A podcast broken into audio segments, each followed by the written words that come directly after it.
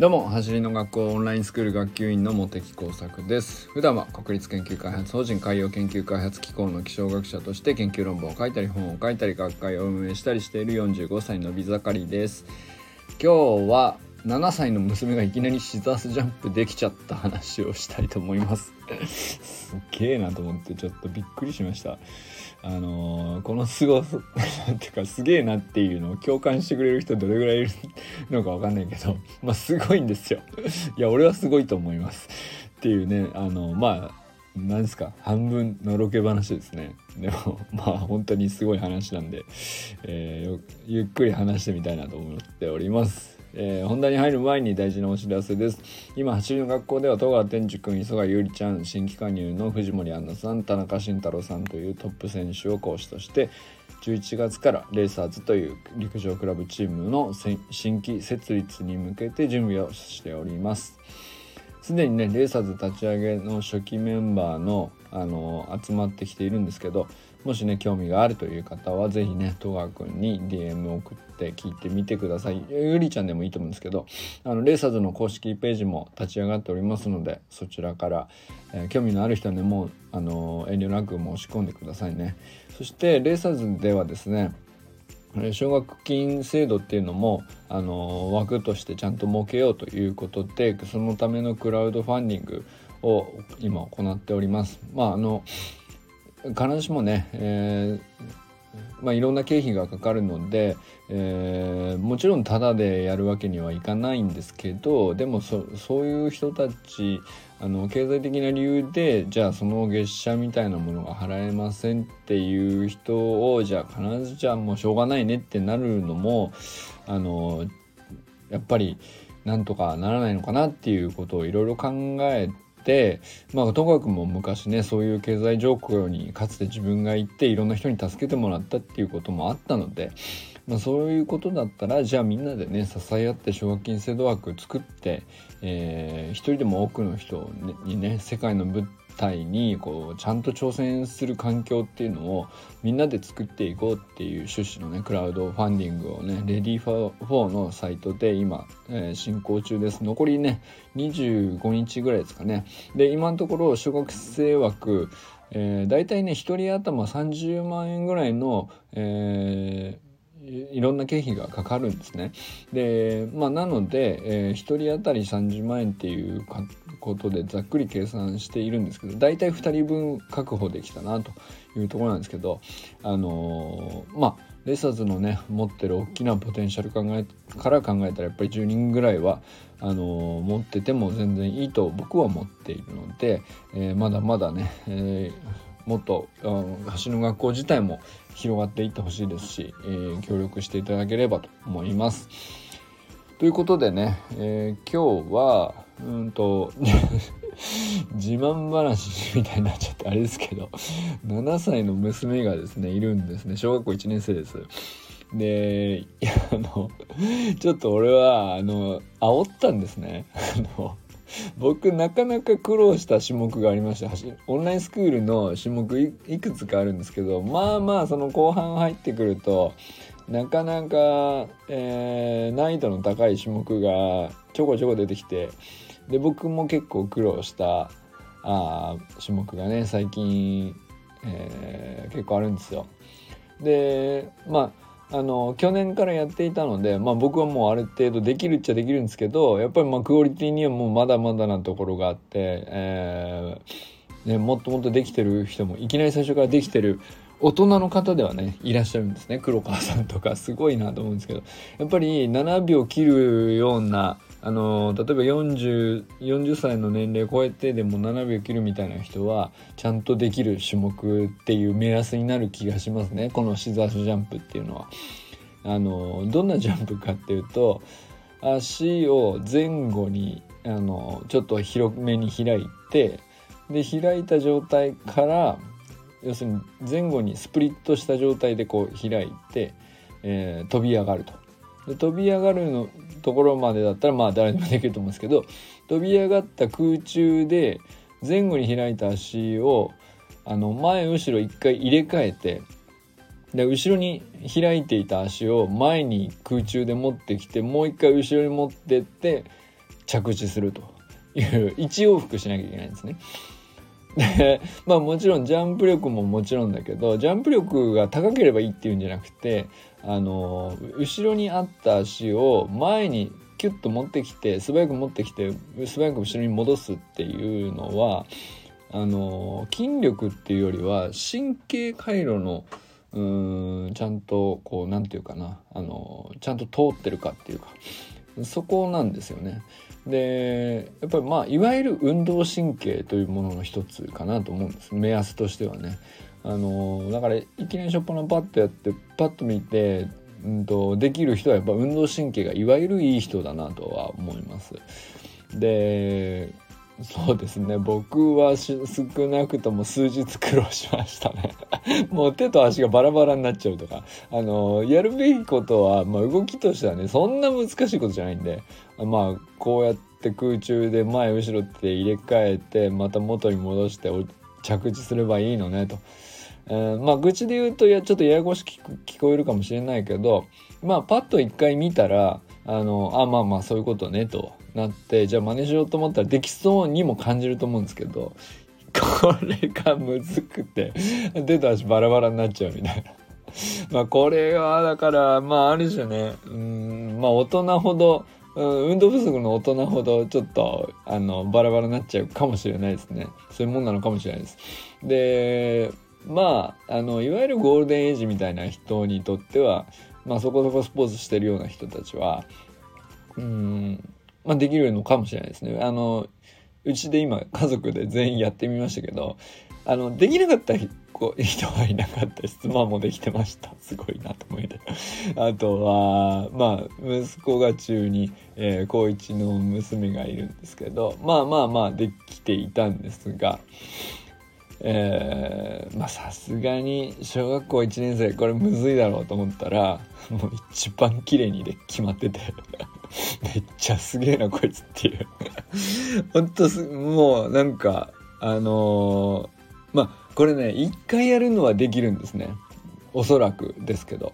一回やるのはできるんですけどあのー着地でぐらついたりとかしっかりこう元の体勢でピタッと着地するってしないと連続ができないのであの2回以上の連続できたらまあまあすごいと思うんですね。3回4回5回ってなったら相当です。相当なこう負荷がかかるの分かると思うんですけどあの5回やったら結構息切れすると思いますね。でまあ僕はだから20回連続っていうのにこう一時期挑戦したりしたんですけどまあそうなるまでにうん相当かかりましたね。えー、1週間じゃ効かなかったかな。2週間以上かかったかなと思います。あの20回連続やっとできましたみたいなことを言っていた気がします。去年の今頃。うん。でまあだからそういう種目なんですけど。久々に深あの何て言うかなあのオンラインスクールの週間メニューの中でも難易度が高い種目が今ね、えー、結構な人がやっているはずなんですけどこれはだからあの本当できてたらすごいですねって僕いつもコメントしてるんですね。インスタのトレーニング投稿とかあったら。で本当にできてる人は本当にまあまあこの人だったら確かにスペック高いからできてるんだろうなやっぱさすがだなっていう人はできてるんですけどうんだからどういうかんそのあんまりねサンプル数がないんですよ。要するにこの、レベルの種目までえーと、到達する人がそもそも少ないっていうところもあってどれぐらいのその年齢とかどれぐらいのフィジカルだったらこれぐらいはできるみたいなあのベースポジションだったらかなりの人がやっているからあの大体傾向が見えてきているしまあ僕もねあのまあまあそうでしょうって予想つく範囲でこう皆さんできていたりちょっと課題があったり伸びしろがあったりってことはあるんですけどシザースジャンプはまあ僕自分自身のサンプルと、まあ、周りの人ちょっとやってみてって言ったぐらいのサンプルしかないんですけど、まあ、そういう中でうんまあ基本的にはやっぱ難しい種目だなと思うんですけどあのー、なんか本当驚愕しましたね。あのー、でまあだからちょっとまあそこから何を言えるのかなと思うと、まあ、僕がねおそらくちょこちょこやってるんですよ僕悔しかったからあの得意得意になれなくてもいいからたまにその自分のコンディション確認みたいな感じ目安になるかなと思ってちょいちょいやってたんですけどでそれおそらく見てるんですよね。でちっちゃい子はあのトレーニングを積むっていうよりもいいいいか悪いか別にその完全にできてなくてもいいと思うんですけど、まあ、こういう動きがあってほほってなるっていう風にインプットされていることは結構重要なのかなと思ってで割とその体の動きに癖がないんだと思うんですよね。まだちっちゃい子ほど。筋力ももちろんないんですけどあの癖がないうちはあのいろんな動きをしているというのを目の前でなんとなくでも見ているということだけでもそれなりのインプットになってるんだなと思うんですよね。まあだから彼女は 娘はですね おそらくまあ僕がやってるのを何回も何回も見てるわけですよね。まあ僕はこうなんか向きになっていつもやってるから あの公園連れてって遊んでたりとかっつうのもまああの暇待ってて暇だなっていう時に結構ちょいちょいやってたりしたんですけど多分そういうのがねおそらくインプットになってたんじゃないかなっていうのはこれちょっとした仮説ですけど、まあ、あんまりにもうますぎて、えー、だから普段だから彼女がやってるの見たことないし、あのー、今日初めてねこれできるって言ってやらせてみたんですけどあのー、もう全然じ僕よりうまくてびっくりしたっていうね まあそんな話でしたね。あのだからまあ何が言えるかっていうとやっぱり目の何て言うか本当にちょ特にちっちゃい子ほどなんですけど、うんと、メニューとしてね、えー、やらせるっていうよりもやっぱ親がちょいちょい、うんと、何気に日常の中で、えー、やってる姿を見せ続けるっていうのが一番効くのかなっていう気はしたりしましたね。あのやっぱり結局足も速くなりましたなってるんですよね。あの特に一番下の子はまあ3人いるんですけど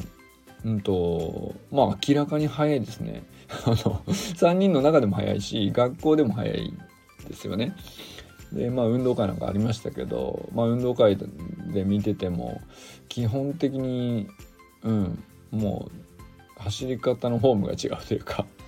まあだからあこういうもんだと思い込んでいるあの体の動きがあのやっぱり一番そのインプットとしてこう印象に残るのって結局親を真似してるんだろうなと思いましたね。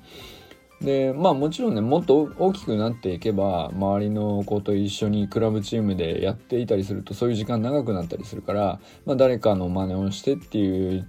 あのインプットもあの多くなっていくと思うんですけどやっぱちっちゃいうちほど、うんと、親が当たり前にやってるような動きっていうののインプットっておそらく相当あの影響力あるのかなというふうに思いましたね。だからまああのよく親子でオンラインスクールもね入ってらっしゃる方いますけど、うんとまあ何て言うのかな。例えばよくお聞きするのが パパばっかり早くなってまあなかなかその息子に成果が出ないとかまあありありがちなんですけど全然僕それでいいんじゃないかなと思っててあのお父さんがあのどんどんトレーニングを楽しんで、えー、いい動きになっていくということを実感することを楽しんでいるとやっぱりそれってあの何て言うかな。あの必ずしもそのトレーニング内容に、え、同じようについていくことだけが大事なんじゃなくてまあもちろんついていければもちろんそれが一番ねあの早くなるには近い道だと思いますけどそれは必ずいいインプットになっていて、まあ、どこかでねあのパッと発揮されるタイミングっていうかあのふっと思い出されてあこれでいいのかって腑に落ちるタイミングってあのまあ親が気づかないタイミングでどっかではあると思うんですよね。でそれでいいんじゃないかなっていう。でそこをあの僕らは必ずしもそのねあの今回今回の僕みたいに成果を確認できる場合があればねそれはそれであの楽しいことですけどあの必ずしも成果自体を確認できていなくてもあのいい影響を与えてるっていうことを信じていればあのいいのかなっていうふうにねあの思ったりしましたね。絶対やっぱり間違いなく影響あると思いますね。僕はなんかそういうふうに、えー、信じられたあのー、一つの出来事だったなと思うしね、うんと、これねでも下の子だけじゃなくて、えー、上の子にもやっぱりあのそれなりにいくつかね エピソードがあるんですけどあの、まあ、そういうのも含めてやっぱりそうだなと思いますねつくづく。なので、えー、まずはねうんと何て言うかこうだよって教えって話聞いてくれる状態ならもちろんねそうやって教えたらいいと思うんですけど、まあ、そうじゃないなっていうタイミングの時はそこまで無理しなくてもまずは親がね、えー、やってみて楽しんでほうこんなに動くようになるよっていや最初難しいけどなかなかあ難しくてうまくいかないけど、うんと、やればできるようになるもんだなっていうのを実感するっていうのはね一番いいんじゃないかなっていうふうにえー、思いますね。まあ、それが何より一番いい教科書として、うん、伝わいい影響をねあの子供には与えるのかなっていうふうなことをね改めて感じたりしました。ということで今日はね7歳の娘がいきなりシザースジャンプできたという自慢話を もりもりにしてしまいましたけどまあでもそこからあのやっぱり僕は改めて気づかされたことはあの大きいかなとあの単に娘ができましたっていうあの達成の話だけじゃなくて、えー、やっぱりなぜできたのかっていうことを考えるとあの頑張ったからできたっていうよりは本当に小さい子は真似しているだけだと思うので、うんと、などんな情報をねその子の目にインプットしているか日常で。でその普段の動きのインプットで一番でっかいのってやっぱり親の動きだと思うのであのー、じゃあまあそこにね自分がやるのが一番ね その教え込むっていう言葉で教え込むっていうよりもう動いてる姿を見せちゃうのが一番ねやっぱあの、強烈な情報を与えてるかなっていうふうにね。あのそうするとね相手が話聞くとか聞かないとか集中力があるとかないとか関係ないんであの一番 いいんじゃないかなっていうことですね。はいということでこれからも最高のスプリントライフを楽しんでいきましょう vamos